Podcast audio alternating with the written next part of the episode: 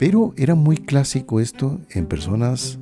La gente dice, padre, pero lo más importante es lo interior. Ajá. Porque eh, no importa la exterioridad, la exterioridad eh, lo, que, lo que importa es lo, lo que llevas en tu corazón, eh, Sí, es, sí. es tu interior. Eh, tiene razón y no tiene razón. Porque lo interior automáticamente lleva a un exterior. Es indudable.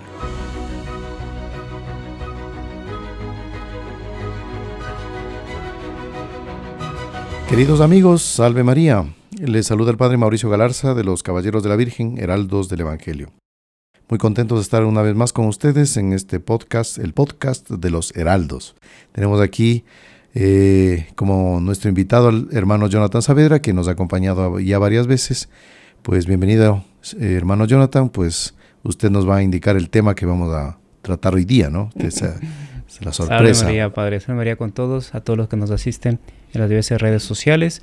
Y sí, hoy día es un tema polémico, Padre. Hoy día el tema que le vamos a, que le hemos traído al Padre Mauricio es un tema que pocos se atreven a hablarlo así, Padre. Entonces vamos a rezar a la Virgen para que le ilumine y, y bueno, nos, nos ayude Muchas para gracias. hacer el mejor bien a, to- a todos los que nos asisten. Exactamente. Entonces vamos a rezar un Ave María y le vamos a pedir al Divino Espíritu Santo para que nos eh, dé su don de sabiduría, de consejo, de ciencia, ¿no? Para poder explicarles bien este tema y sobre todo que sea de acuerdo a la voluntad de Dios, ¿no? En el nombre del Padre y del Hijo y del Espíritu Santo. Amén. Amén.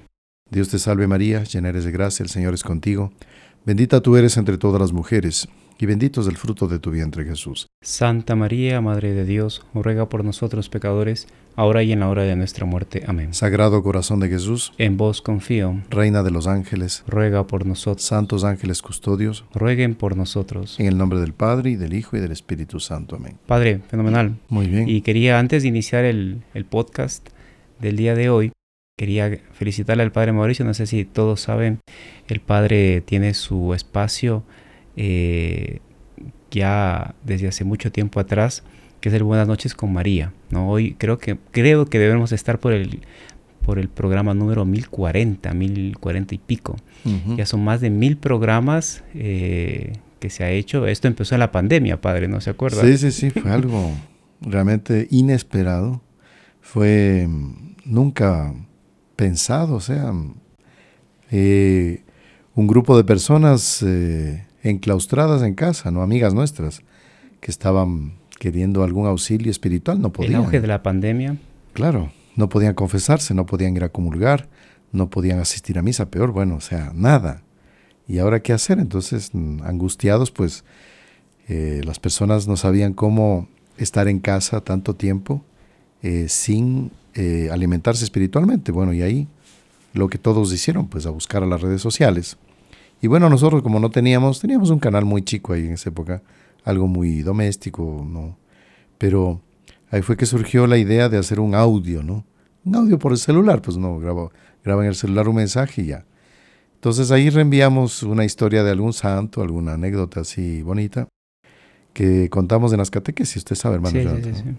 Y bueno, entonces ahí la gente empezó a contagiarse, empezaron a reenviarse los audios, pero de una forma que parecía una idisipela, digamos, en el buen sentido, se multiplicó por todo lado. Inclusive se acuerda que la idea e- era, claro, se grabó el audio así caseramente y, y no era ni divulgarlo. Y ahí la gente al día siguiente, oiga, estoy esperando el audio del día de hoy. Uy, el audio, padre, entonces vaya a grabar alguna historia, no sé cuánto. Y ahí después se fue mejorando también y a las tantas, bueno, hagamos el mismo audio, pongámoslo en, en el canal. En el canal, exactamente. Y ahí fue, ahí tuvimos algunos problemas porque, claro, nosotros incursionar en redes sociales, en canal y todo, pero, pero sinceramente no tenía idea cómo tenía este asunto tanto alcance, ¿no? Y una vez me acuerdo que un buenas noches estaba grabándolo ya en el ya para el canal, ya no era para un Sí. audio de, de familias. Y, yo no contaba la historia de memoria, pues no, como uno da mucha catequesis, pues te cuenta de memoria, así, sin mucho texto, lo que uno se acuerda. Y bueno, ahí una vez confundimos a Isaac, ¿no? Con, con Jacob, si no me acuerdo más. Bueno, Mm, entonces, y bueno, y dijimos que en vez de Isaac era Jacob, digamos, en el personaje. Uy, y llegaron los comentarios. Claro, claro. ¿Cómo es posible que el padre diga que no sé qué? Bueno, hay gente, hay gente muy exigente y otros, bueno, no tanto. Claro, que se dan cuenta que dentro del contexto de la historia a las tantas se dio la palabra Jacob y listo. Entonces, sí, sí, sí, ahí me di cuenta que la cosa no era, no, era así nomás, era más seria. Sí, sí, sí. Y ahora, padre, el tema que vamos a tratar en este podcast es un tema bastante delicado, ¿no? Porque es un tema lleno de matices, ¿no? Claro. Y que es un tema, padre, que es el tema de los tatuajes. Sí, sí. Ya se ha tratado este tema en algunos, algunos canales he visto, personajes, sacerdotes en general, que hablan sobre este tema. Y queremos tratar de darles más elementos, aparte de los que ya muchos tal vez conozcan de esto, para que puedan saber de qué se trata, cómo es y cómo no es, ¿no? Entonces, bueno, hermano Jonathan, usted me, me comentó que sabía un poquito la historia de los tatuajes, más o menos de dónde aparecen, o dónde existen, por lo menos, ¿no? Sí, padre. Pasa la historia, claro, eh, en la historia de la antigüedad ya el tatuaje, o sea, la marcación de la piel como tal, eh, no, es, no es una novedad, o sea, eso existe desde muchos siglos atrás, desde la antigüedad, o sea, antes de Cristo. Las tribus que se marcan, eh, en fin. Pero en el mundo occidental, o sea, ya en nuestra época contemporánea y moderna, el tatuaje es redescubierto. Sea, ya el, tatuaje se, usaba y se pintaba. Inclusive hasta hoy en día uno va a ver ciertas tribus de América, tribus de África, eh, se pintan, ¿no? Se pintan, se tatúan. Eh, claro, no con los métodos eléctricos y de láser que existen hoy en día, sino son de formas bastante más primitivas, ¿no? Y, pero fue redescubierto y llegó por un inglés, James Cook, que hizo una expedición 1769, él hace una serie de expediciones por la Polinesia, va por Oriente, etc. Y él trae el tatuaje. ¿no? Dentro de un contexto tal vez un poco, dentro de algo cultural, algo místico, algo medio en, esa línea. Y ya después, en Estados Unidos, ya, ya en el siglo XIX, 1800, ya empieza el tatuaje eléctrico, ¿no? Eh, que, es justamente con tinta y con electricidad y eso ya se queda impregnado. Entonces, la historia, digamos, el tatuaje, la marcación de la piel, es algo que existe desde mucho tiempo atrás, en la antigüedad, pero ya dentro del punto de vista cristiano, eh, occidental, es algo del siglo XVIII para acá y, y bueno, que hoy en día se convirtió en una moda. Exactamente, sí. Y yo creo que por ahí va el asunto, el tema actual en que las personas preguntan mucho si eso no es pecado. Porque, claro, vemos tatuajes que son horrorosos, son diabólicos, cuando no inmorales. Entonces, aquí vamos a poner, vamos a poner sobre la balanza lo siguiente. Primero, ya se sabe, ya muchos han tratado de este tema, el pecado, eh, ¿es pecado tatuarse o no es pecado? El, el punto es con qué intención se lo hace, para qué se lo hace, por qué lo hace. Entonces, si yo, por ejemplo, me tatúo porque quiero llamar la atención sobre mí delante de un público que nunca me presta atención, ahí yo tengo orgullo, tengo deseos de aparecer. Entonces, si es por eso que yo me tatúo, ahí ya estoy cometiendo una falta. Entonces vamos aquí a sopesar un poco. No sé si usted se acuerda, hermano Jonathan, creo que los que ustedes, ustedes también están viendo, se acordarán, pueden ver en la Biblia. Cuando Caín comete el pecado, mata a su hermano, fratricidio, Abel, Dios le dice, eh, tú eh, cometiste tal pecado, sí, y el, y el desesperado dice, yo ya no tengo perdón, ya no sé qué hacer. Y ahí Dios le dice, bueno, ahora eh, nadie te podrá matar, ¿no? Te voy a poner una señal. Bueno, ¿será que lo tatuó? No sé. ¿Qué señal sería? Puede ser un tatuaje, podría ser puede ser que no también. Una señal podría ser también, no sé, el color del, cabello se le pintó de verde, digamos, ¿no? está... También existen padres eh, signos indelebles, o sea, señales místicas. Porque, por ejemplo, cuando se dice eh, que los católicos, los cristianos, pues el bautismo, dice, da un, es, eh, es, un signo indeleble, o sea, que nadie lo, nadie lo quita. Eh, los sacramentos, ¿no? Del bautismo, de la confirmación y del orden sagrado, es como que la persona queda marcada, es una marca. Que en, el, en, la confirmación, por ejemplo, recibimos el crisma aquí en, aquí en nuestra frente. Eso, pues, no es un tatuaje, pero digamos, es una marca. Es una marca, sí, es una, una señal que se pone. Y, y hablemos del, del, tema de Caín, ¿no? Em, ¿Por qué Dios le marca a un hombre que cometió un gran pecado para que no lo distingan, no lo, no lo maten después, ¿no? Eh, ¿Será que yo no conozco, por lo menos, tal vez algunos de ustedes saben de esto porque es un tema muy amplio y muy vasto? Decir que en la Sagrada Escritura algún justo fue tatuado, algún hombre santo fue tatuado, alguna santa fue tatuada porque Dios quiso tatuarle. Parecería que no.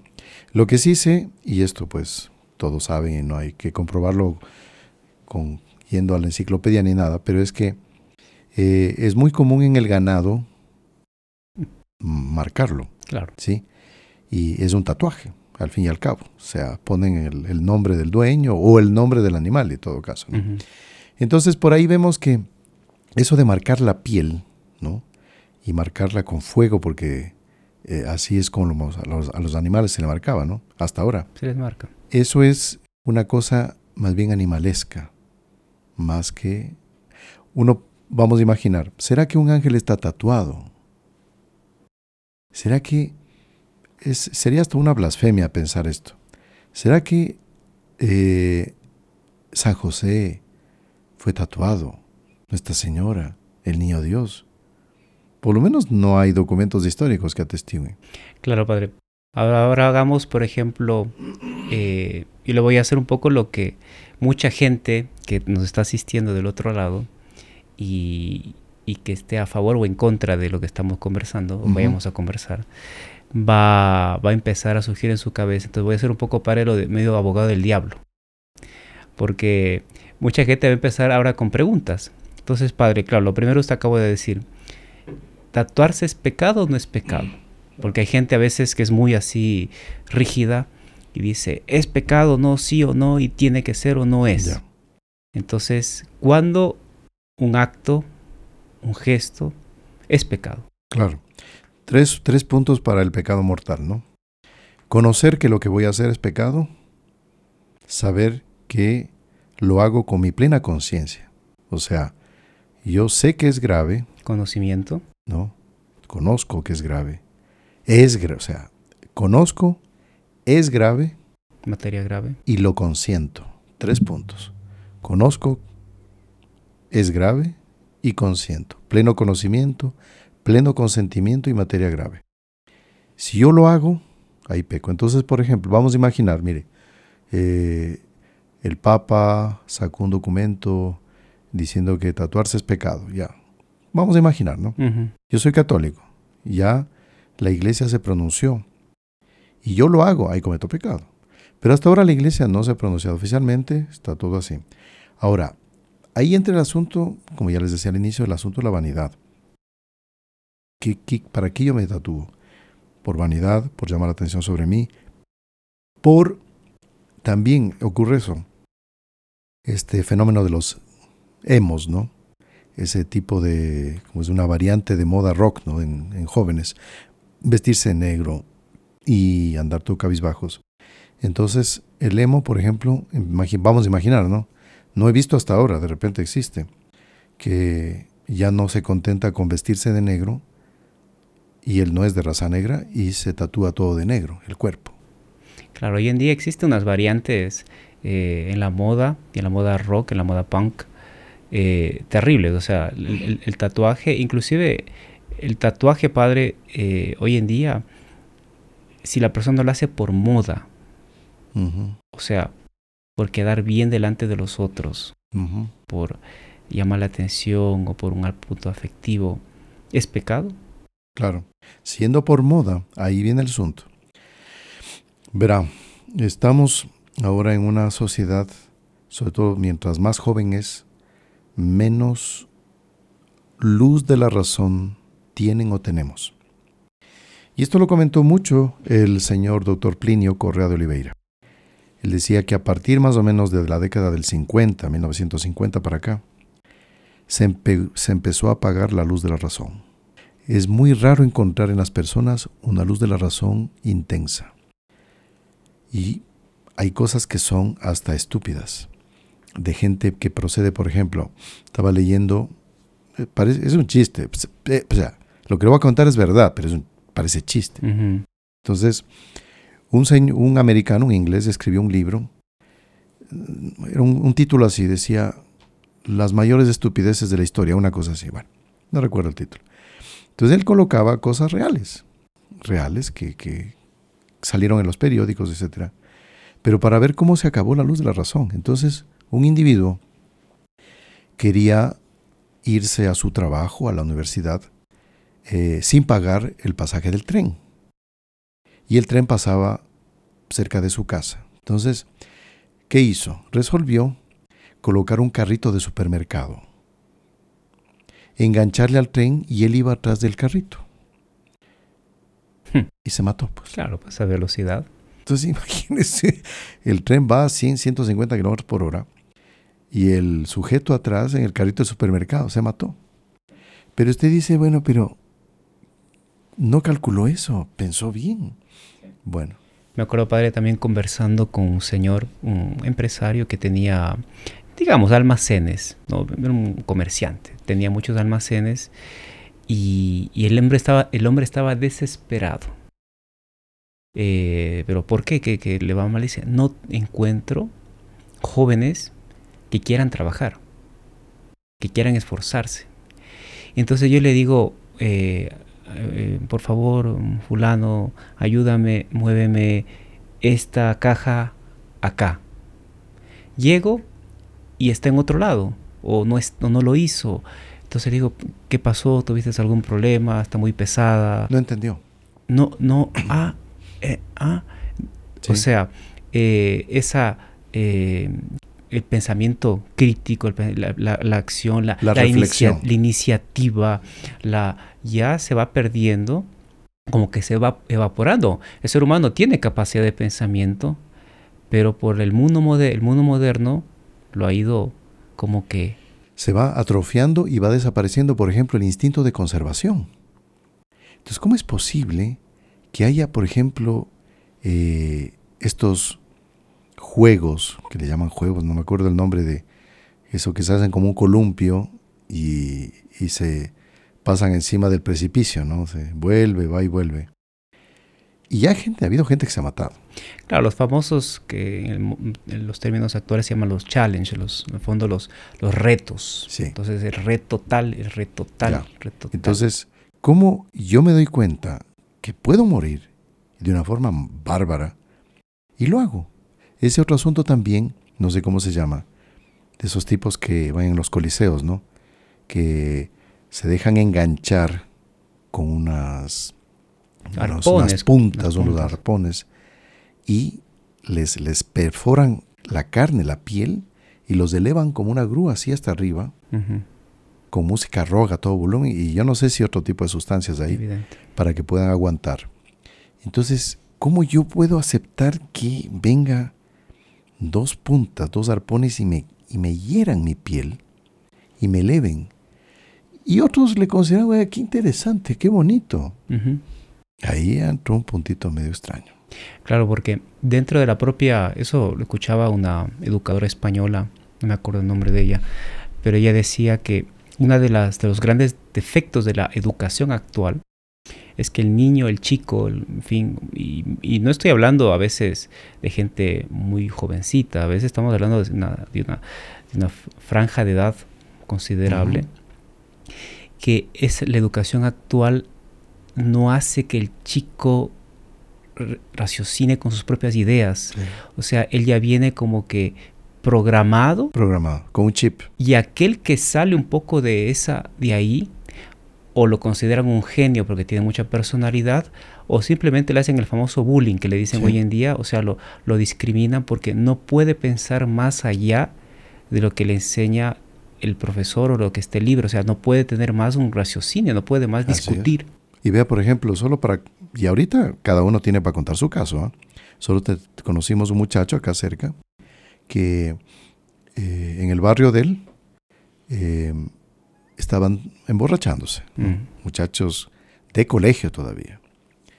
Y llegó un amigo X y y le hicieron una broma, la broma. Jaja, vamos a hacer una broma. Él también llegaba para tomar, para emborracharse. Entonces, en vez de colocarle el alcohol en la botella, le pusieron diluyente. Diluyente de la pintura, el tiñer que le llaman acá también. Ja, ja, ja, toma, toma. Y se tomó. Evidentemente, pues, eh, llega un momento en que ya no puede digerir porque está la cosa. Bueno, y empezó a asfixiarse y a revolverse en el piso porque no podía respirar. Intoxicado. ¿Qué hacían los amigos? Se reían. Riéndose, riéndose, juá, juá, juá, juá, juá, juá. Se murió. Este caso, o que podríamos poder hacer una lista, un libro de cosas. Ahora, hace poco mandó una señora un video dice, por favor, adviertan a los chicos. Entonces, es un juego que me parece ya del colmo, que están como que entre tres, uno en el medio, dos a los lados, saltando, pero a las tantas los dos de los lados están como que se han, puesto de acuerdo y en la mitad de un salto, como saltan con los pies juntos, le patean las piernas y la persona cae de espaldas. Bueno, por lo menos aquí en Ecuador ya ha habido como 10 casos de gente que ha quedado parapléjica, uno que ha muerto, etc. Entonces, eh, la moda, muchos dicen la moda no incomoda, pero la moda tiene en el día de hoy un aspecto muy importante que nos lleva a hacer cosas que eh, no están bien. Entonces, hay padre, ¿cómo entran los tatuajes? Mire, ahí está el asunto que estamos en una generación que, está, que perdió la luz de la razón o está perdiéndola o está extinguiéndose, si ustedes quieren. En todo caso, cada día que pasa se extingue. Entonces ahí viene el, el problema. ¿Qué conciencia moral tiene de lo que va a hacer si es bueno o es malo? De todo esto que comentamos ahorita, habría que preguntarle en su íntimo, ¿tú te dabas cuenta que estaba mal eso? ¿Sabías que eso te podía hacer daño, podía hacer daño a otros, podría matar a otros? Hablemos de este caso del chico que murió habiendo tomado diluyente. Los amigos, me parece, que no imaginaban que le iba a morir. Era una broma. Ahora bien, pero ¿cómo no pueden calcular que tomarse un líquido como ese, o es casi que tomarse gasolina, lo podía matar y asfixiar? Entonces ahí viene el problema. Las redes sociales, la propaganda, Hollywood. A Hollywood se le deben muchas, si no digo todas las desgracias de la humanidad. Por tanta porquería que han incutido, ¿no? Y bueno, entonces ahí este es el punto. Cuando la persona se va a tatuar, lo hace porque, sí, si tiene esa luz de la razón tenue o ya no tiene luz de la razón, ahí moralmente hablando ya no tiene culpa. Porque no, él no está haciendo eso por algo malo. Ahora mire, aquí quisiera entrar en este tema, hermano Jonathan, es lo siguiente. En el siglo XIX, siglo XVIII, que todavía había piratas, ¿no? Era común en los piratas, pues, los, piratas, exactamente, se tatuaban. El nombre. Sí, una calavera, ponían un ancla, ¿no? Ahí, o el, o el barco que les gustaba, bueno.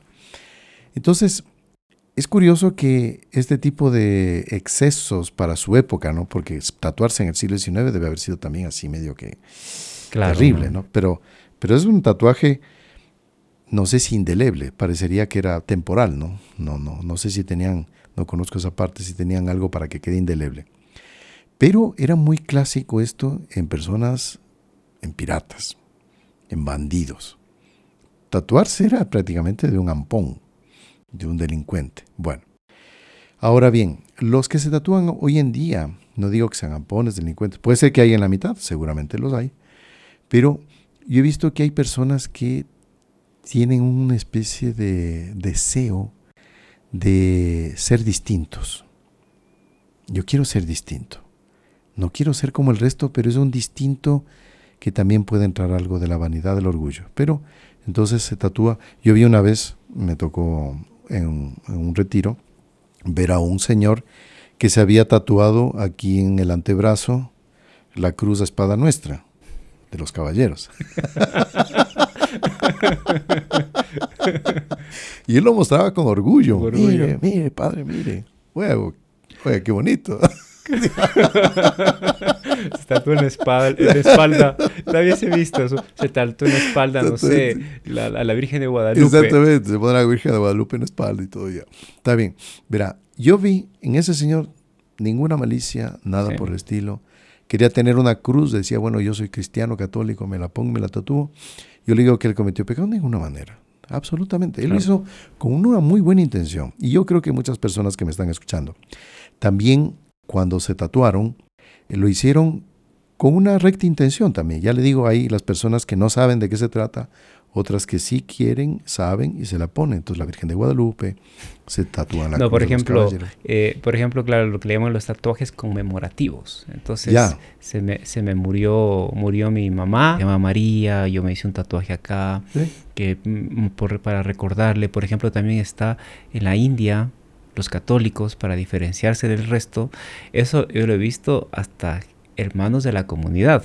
Tienen aquí, no sé si la mano derecha o izquierda, no sabría decir, pero tienen una cruz. Aquí, claro. ¿no? Para aquí en la mano, para identificar su, su pertenencia al cristianismo, ¿no? Entonces, bueno, ahí el tatuaje, pues, no es, sí. No es una mala no, de ninguna manera. Es hecho con una muy buena intención. Ya se tatuaron, está ahí es un, aspecto hasta medio cultural, ¿no? Exactamente. Y eso, hablemos de esta parte así, con esa buena intención, con esa recta intención, evidentemente que no es ningún pecado. Ahora, lo que no quiere decir que no sea, que sea lo más perfecto. Claro, porque hay cosas, como se dice, lícitas, pero que no convienen. Exactamente. Entonces, no digamos que es lo más perfecto. Eh, fumar, hay personas que fuman poco. ¿Es pecado o no es pecado? No es pecado fumar poco. Pecado es ya cuando se hace un vicio, cuando ya es a daña la salud, etc. O daña la salud de alguien que está... Pero si usted me diría, mire, eh, bueno, usted fuma poco, está bien. ¿Qué es más perfecto? ¿Fumar poco o no fumar? Entonces, nuestro Señor dijo en el Evangelio, sean perfectos como mi Padre Celestial es perfecto. Así es. Entonces debemos aspirar a la perfección. Padre, y ahí viene ahora otra pregunta, porque como estamos aquí medio de abogado del diablo, la gente dice, padre, pero lo más importante eh, es lo interior. Porque eh, no importa la exterioridad, la exterioridad eh, lo, que, importa es lo, que llevas en tu corazón, es, tu interior y tal. Ya, es verdad y no es verdad eso. tiene razón y no tiene razón. ¿Por qué? Porque lo interior automáticamente lleva a un exterior. Es indudable. Entonces, no me diga, mire, yo soy una persona súper humilde, yo soy súper obediente, yo soy súper bondadoso y nunca me baño. Y tengo ropa sucia que uso todos los días. Ahí no. Justamente lo interior se, se ve en lo exterior. Por eso es que hay un dicho que me parece interesante todas las cosas se parecen a su dueño, dice. Es verdad. Entonces, si yo tengo una mascota y la mascota pues eh, no la baño y un, animal que está oliendo pues a diablos todo el tiempo, y ahí me di cuenta un poco quién es el dueño, ¿ya? Y yo entro a un dormitorio y veo cama extendida, eh, todos los objetos así en desorden, ropa por aquí, por allá, el baño ni se diga. Entonces yo veo eso y, digo, bueno, el interior de esta persona, ¿cómo es? Claro, porque si no es una mentalidad medio budista. Claro. En el fondo, no, lo importante es tu, es tu, es tu interior, no importa lo exterior. Entonces la persona puede vivir en un desorden externo. Así es. Y, no es así, tanto así que por ejemplo en el matrimonio cuando la pareja está recién casada, está en esa primera etapa de, cosa extraordinaria. todo. todo. es limpio, todo es ordenado, todo es por el bien del otro, todo es alegría, todo es fabuloso. Pero cuando baja la guardia y vienen los problemas y sobre todo no hay un amor de Dios en, el, en la familia, empieza el desorden, empieza la suciedad, empiezan las quejas, empiezan los incumplimientos de un lado y otro. Entonces, ese desorden que se establece, que es externo, es producto de algo interno. Y esta psicóloga, que creo que es la misma que usted citó hace poco, esta psicóloga española, creo que ella era de apellido Calvo. Eh, si es la misma, ella decía que un factor, no, no, es que es el más importante, pero que contribuye a la desunión, a la destrucción de, de un matrimonio, es el desorden, la falta de limpieza en casa. ¿no? Porque no hay nada más desagradable para una persona que llega agobiada de problemas, de situaciones complicadas y aparte las situaciones intrafamiliares y encuentra la casa un desorden y no sabe dónde están las cosas y todo huele mal y no han limpiado esto, entonces contribuye a esa destrucción de la familia, ¿no?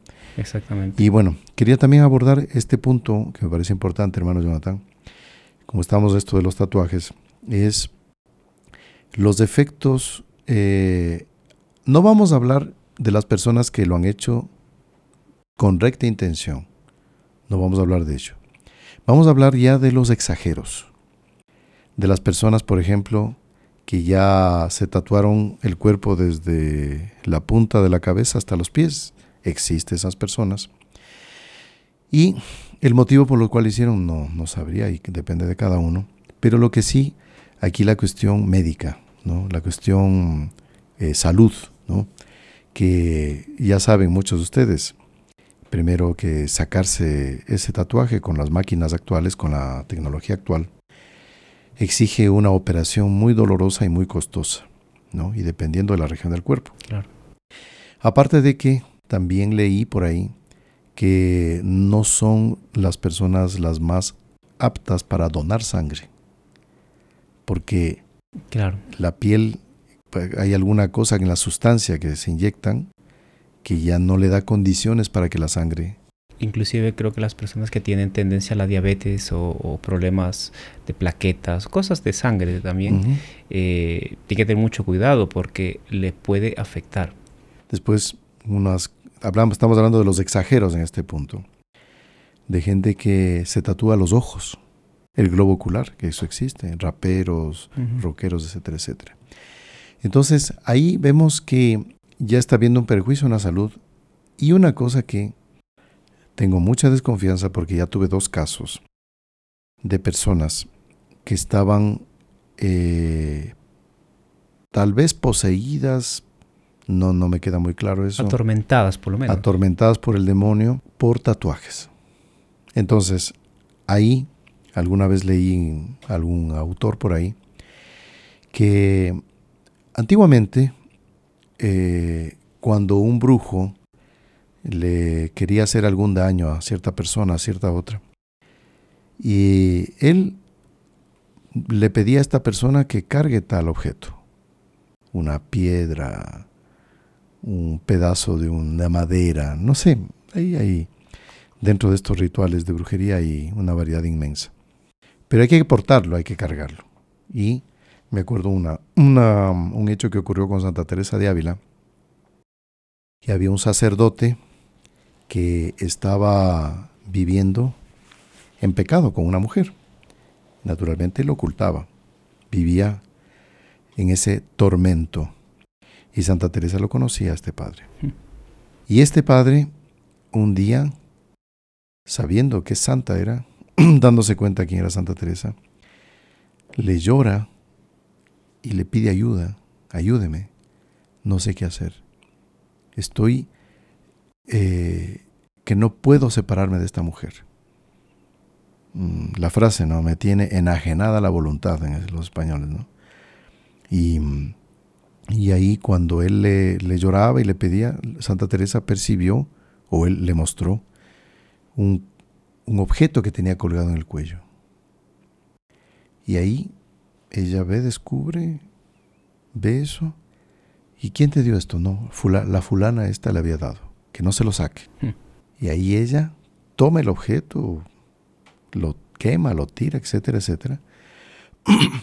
y ahí este hombre tuvo fuerzas para salirse de la vida de pecado que tenía con esta mujer. Ahora bien, como el demonio es astuto, El demonio. Es ángel, pues. Él hace cosas. Claro. A nosotros nos da 10 vueltas Claro. en materia de astucia, de inteligencia. Entonces algunos me contaron que así como antes le daban el objeto de la brujería para usted colgárselo, ahora lo hacen polvo y lo ponen en una tinta y le pueden tatuar eso. Aquí me tocó un caso de una de estas que le mencioné al inicio, de esta persona que estaba eh, atormentada eh, bárbaramente por el demonio, estaba tatuada. Y se me ocurrió preguntarle, porque claro, y, y en, qué, en qué lugar se, en dónde le tatuaron, quién fue que le tatuó. Entonces la respuesta, ¿no? No, dice, fue en una, una un, un, lugar que se llama El Diablo está aquí, una cosa parecida a esta, no era exactamente eso así. Pero hablaba de, mencionaba el demonio.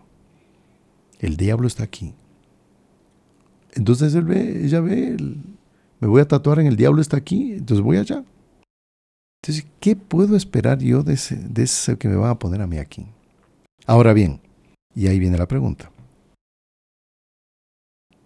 ¿Cómo yo me doy cuenta que en tal lugar sí hacen con tintas normales y acá lo hacen con tintas que tienen cosas de brujería? ¿Cómo yo puedo distinguir eso? Puedo ver la tinta y darme cuenta. Veo a la persona y me doy cuenta.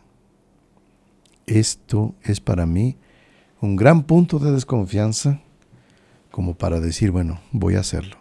Ahora si yo conozco y bueno, y como comentábamos al inicio, voy a ponerme el nombre de mi papá, estos jóvenes de la India que se ponen la cruz, y yo conozco que la persona donde voy a hacerlo realmente es una persona honesta, vamos a suponer que muy católica, y lo voy a hacer, bueno, hágalo.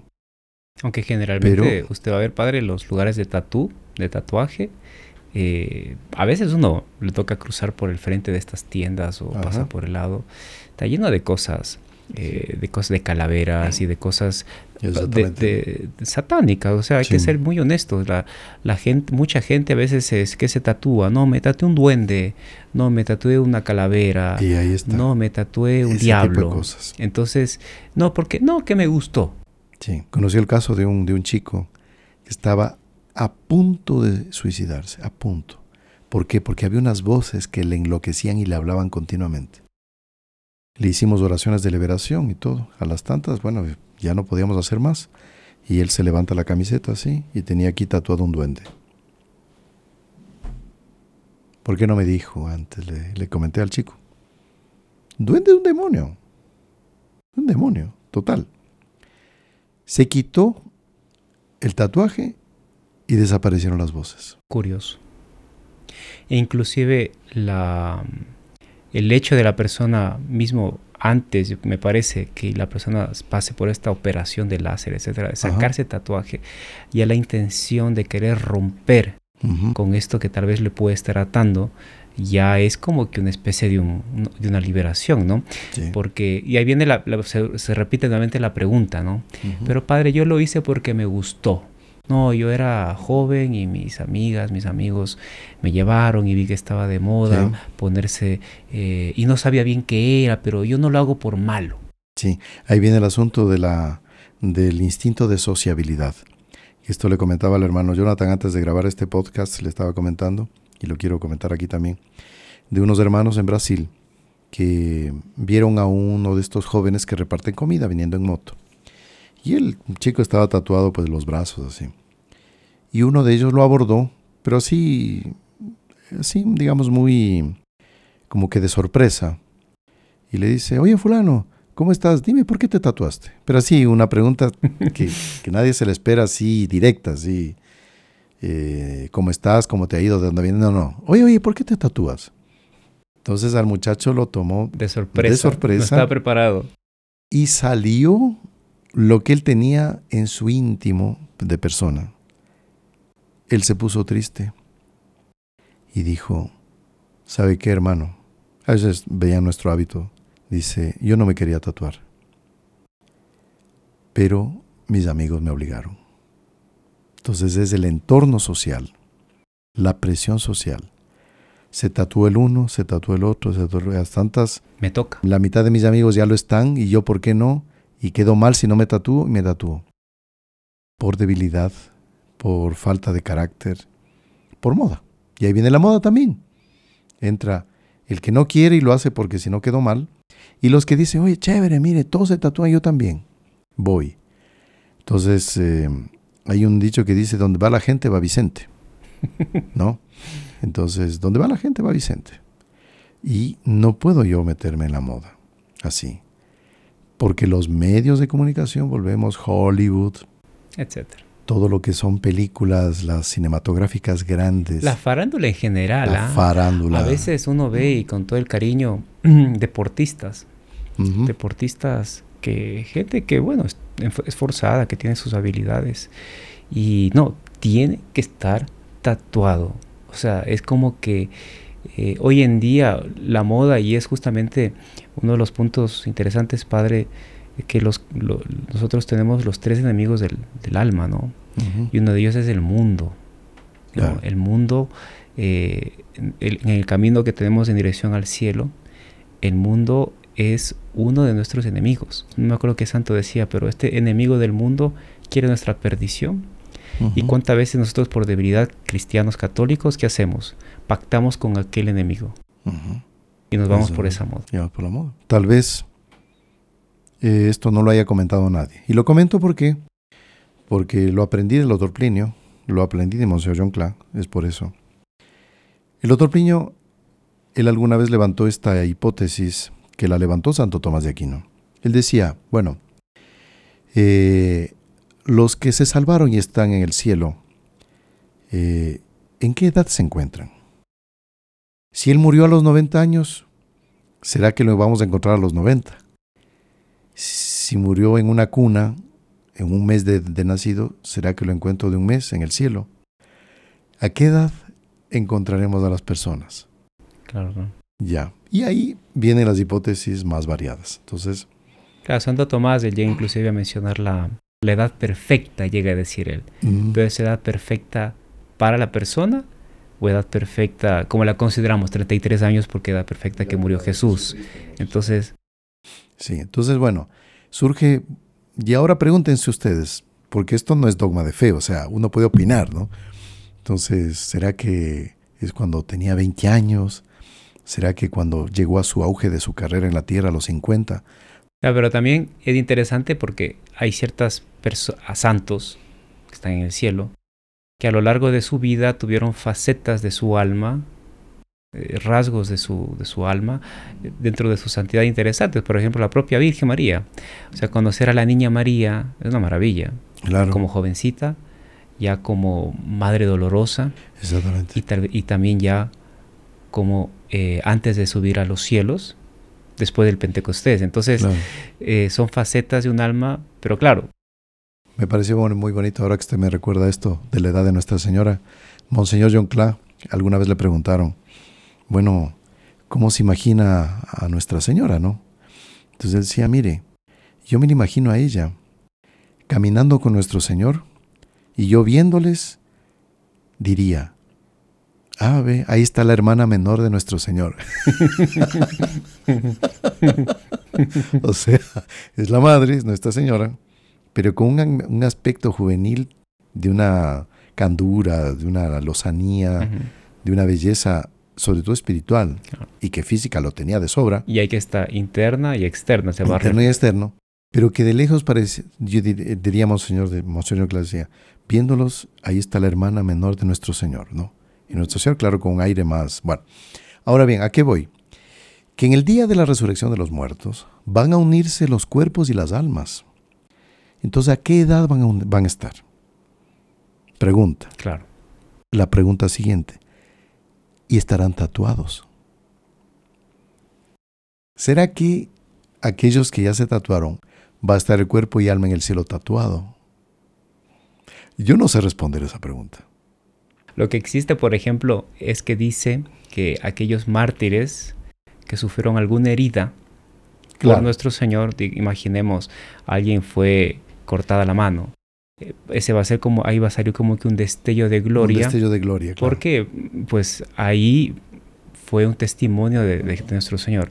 Ahora, ¿será que va a salir también luz de un tatuaje? En fin, no sé, claro, son, son... Ahí está el propósito, ¿no? Acá es por un amor de Dios extremo, ¿no? O sea, por un amor total. Y bueno, ese, ese sitio brilla más que otros en el cuerpo, ¿no? Pero ¿será que en los otros se da por un grado heroico de santidad? No sé, cada uno responda, ¿no? Claro. Bueno, padre, entonces yo creo que ahora eh, que, que, hemos visto diferentes elementos y claro, hay otro, me parece otro argumento, padre, muy interesante, que usted lo tocó ahora último, es que somos templos del Espíritu Santo, ¿no? vamos a resucitar. Eh, mucha gente dice también esto del tatuaje, de, este, esta frase de Levítico, no, no cortarás tu, tu, piel, no te marcarás, etcétera, etcétera, etcétera. Pero me parece que como católicos está, somos templos del Espíritu Santo, debemos cuidar nuestro cuerpo, debemos respetar nuestro cuerpo y, y eso tal vez sea lo más importante. Entonces, padre, en ese sentido, usted pudiese dar un consejo, ¿no? Para la gente que está tatuada. Ya. Que ya se tatuó inclusive hasta tal vez no rectamente. Inclusive padre, para aquellas personas que piensan tatuarse. Sí, sí. Verá, la respuesta que les puedo dar como que es un poco eh, descabellada la respuesta, ya. Supongamos que yo, porque estamos hablando de aquellos tatuajes eh, conmemorativos, personas que se pusieron una florcita, por ejemplo, un canario, no sé, bueno, vamos a imaginar, cosas así inofensivas que no lo han hecho de mala fe y bueno, les gustó, está bien, no hay problema, no es pecado. Pero hablemos de los exageros, ¿no? De estas personas que pues hasta el globo ocular ya se lo tatuaron, qué sé yo, unas cosas así. Y ahora pues dicen, bueno, pecado no es, no, no es pecado.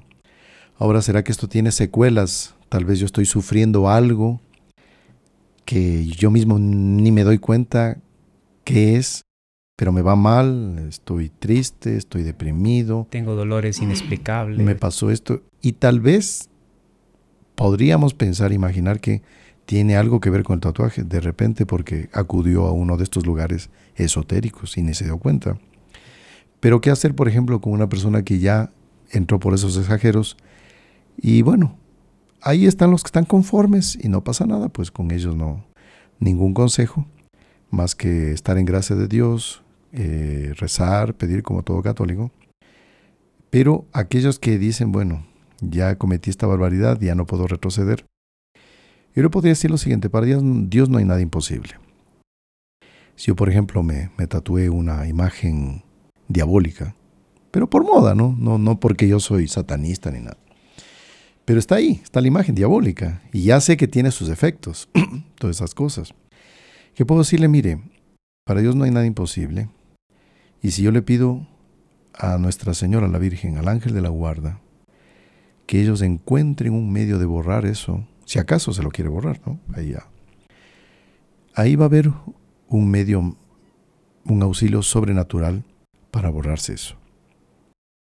Así como por ejemplo, el este, este etíope, no, no este enviado de Candaces, ¿se acuerda del, del Antiguo Testamento que va a curarse, va a pedirle cura al profeta Eliseo? Ah, sí, sí, sí, sí. No, entonces... Un general, general de Siria. El general este... Pero el profeta le dice, entra al agua siete veces y se te, se te borrará la lepra.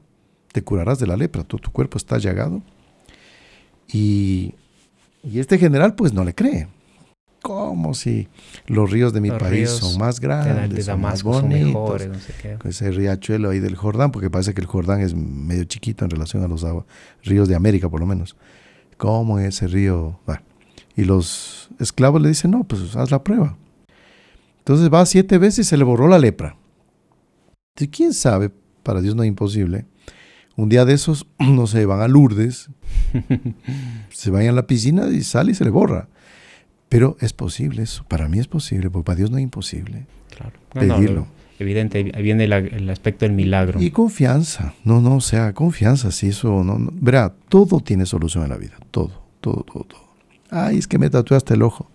todo tiene solución si yo tengo fe y confianza y pido, ¿no?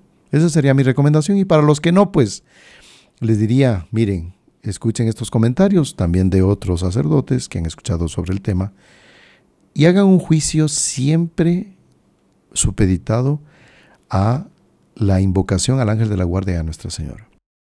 Antes de hacerlo, voy a pedirle a la Virgen tres Ave Marías, al ángel de la guardia le voy a rezar unas tres Ave Marías, qué sé yo, una oración que no quiera, para ver si es que es o no de hacerse. Y ellos le aseguro que le darán la respuesta. Claro, como todo acto, pero cuando yo creo que es un acto donde que uno toca un poquito más allá, así es. Pues uno debe pensar bien por qué va a tatuarse. Sí, sí, exactamente. ¿No? Y bueno, solo quería culminar esto para decirles que este tema de los tatuajes eh, lo hicimos porque hubo pedidos en ese sentido. Solo que demoramos mucho en atender ese pedido, pero bueno, ahí a nuestros amigos ya podemos decirles, ya cumplimos, ¿no? Padre, ahora entonces tenemos el, espacio al final y, y les, aprovecho para animar a la gente a que siempre coloque las preguntas eh, aquí en, el, en, este podcast eh, para el próximo programa poder responder. Hay una pregunta de una señora que se consagró a Nuestra Señora con el Padre Manuel Rodríguez, tuvo esta alegría de miles y miles de personas han tenido la gracia de consagrarse. Eh, es impresionante, ha sido fabuloso. Y entonces ella dice, Padre, yo vivo en medio de familia protestante, amigas eh, que no creen esto de la devoción a la Virgen. Y bueno, el demonio evidente siempre lo que va a querer hacer es apartarnos de la consagración a la Virgen, ¿no? Pues lo que él odia eso. Entonces un consejo para saber qué responder a esta gente que es enemiga, eh, enemiga es la Virgen, digamos, o católicos que dudan mucho de si consagrarse o no consagrarse. Sí, quisiera responderle con esto de los católicos que por contaminación protestante o qué sé yo, eh, desaconsejan que se consagren a la Virgen, ¿no? Entonces ahí vamos a recordar a un hereje llamado Jansenio, que era un obispo francés del siglo XVI, y obispo, imagínense, de una diócesis, y él decía que mucha devoción a la Virgen nos distrae del amor a Jesús. Por eso mejor no nos consagremos a la Virgen y solo veamos a Jesús. Fue condenado por la iglesia, era un hereje. Claro. Y así él decía, la misa es tan sagrada, tan, tan, tan divina, que mejor celebrarla una vez al año. y así los sofismas, y bueno. Entonces así hay gente que dice que no es bueno consagrarse a la Virgen porque de repente a, Jesús lo hacemos a un lado. Es un totalmente absurdo. O sea, consagrarse a Jesús por las manos de María es lo que recomienda San Luis Griñón de Montfort, que es el santo mariano más extraordinario. Entonces, yo le diría a esa persona que no haga caso y es como si me dijera a mí, eh, oiga, padre, sabe que no tome agua todos los días, pues no. ya, pues una vez al día ya es suficiente, pues no. Tome, ¿para qué tomar todos los días? Una vez a la semana nomás. A mí me hace bien tomar todos los días. Si me puedo, puedo consagrar todos los días, conságrese todos los días. Claro. Y yo diría que detrás de esta objeción está el del subsuelo, Satanás. Claro, claro. Que él no sabe cómo hacer para impedir que tanta gente se consagre a la Virgen. Y puede aparecer de repente algún sacerdote por ahí, algún eclesiástico, poniendo estas objeciones que ya puso Jansenio. Fíjese que eh, hablando de San Luis María Griñón de Montfort, San Luis, él, eh, para nuestros amigos que puedan eh, investigar un poco de la vida de él, es una vida apasionante. Y San Luis sufrió persecuciones. Es, pero como todo santo, todo santo sube, es, es, el camino de la cruz. Y, y San Luis eh, hubo un periodo en el que él empezó a fundar eh, instituciones, grupos, los amigos de, los, de, la cruz, religiosas, etc. Y empezó la consagración a la Virgen. Él donde hacía las misiones eh, tenía esta, este, este, este, este, fin de misión que era construir un calvario, ¿se acuerda? Él hacía un, un, camino, un via crucis, y ahí hacía un calvario. ahí iba a otro pueblo y él era un misionero. Entonces, las persecuciones que sufrió, y el odio que tuvo, bueno, de obispos, envidia, ¿no? De obispos, sacerdotes. Lo, lo, que más sorprende de obispos. Qué barbaridad. Y, le, y, le, prohibieron y tal. Y él eh, claro, el tiempo le dio la razón, santo canonizado extraordinario, pero, eh, o sea, no tengamos también, Padre, eso, no miedo de que porque veo una reacción en contra de una obra de, Dios y de la Virgen, ya no lo hago. Claro. Es más bien lo contrario. Exacto. Y es una buena señal, es una buena señal que el demonio reaccione, inclusive a través de personas que uno dice no son tan malas, pero que van lanzando ideas para impedir la devoción, la consagración a la Virgen. Así que, amigo, amiga, la que nos, responde, nos pregunta, perdón, ánimo, adelante, mientras no nos haga daño, hagámoslo siempre, ¿no? Exactamente. Muy bien, vamos a terminar este podcast rezándole a la Santísima Virgen, ¿no? En el nombre del Padre, y del Hijo, y del Espíritu Santo, amén. Dios te salve María, llena eres de gracia, el Señor es contigo. Bendita tú eres entre todas las mujeres y bendito es el fruto de tu vientre Jesús. Santa María, Madre de Dios, ruega por nosotros pecadores, ahora y en la hora de nuestra muerte. Amén. Sagrado corazón de Jesús, en vos confío. Nuestra Señora de las Gracias, ruega por nosotros. San José, ruega por nosotros. Santos ángeles custodios, ruega por nosotros. Vamos a darles la bendición. El Señor esté con ustedes. Y con tu espíritu. Y la bendición de Dios Todopoderoso, Padre, Hijo y Espíritu Santo descienda sobre ustedes y permanezca para siempre. Amén. Muy bien, hermano Jonathan, muchas gracias por acompañarnos y estimados amigos, les esperamos para el próximo podcast que va a ser muy interesante. Ya van a ver el mm. podcast de los Heraldos. Salve María. Salve María, le recordamos que nos sigan en todas las diversas redes sociales y también este podcast es publicado en Spotify y Apple Podcast para que los, las personas que a veces quieran escuchar el podcast también solamente con audio, ¿no? Salve María a todos.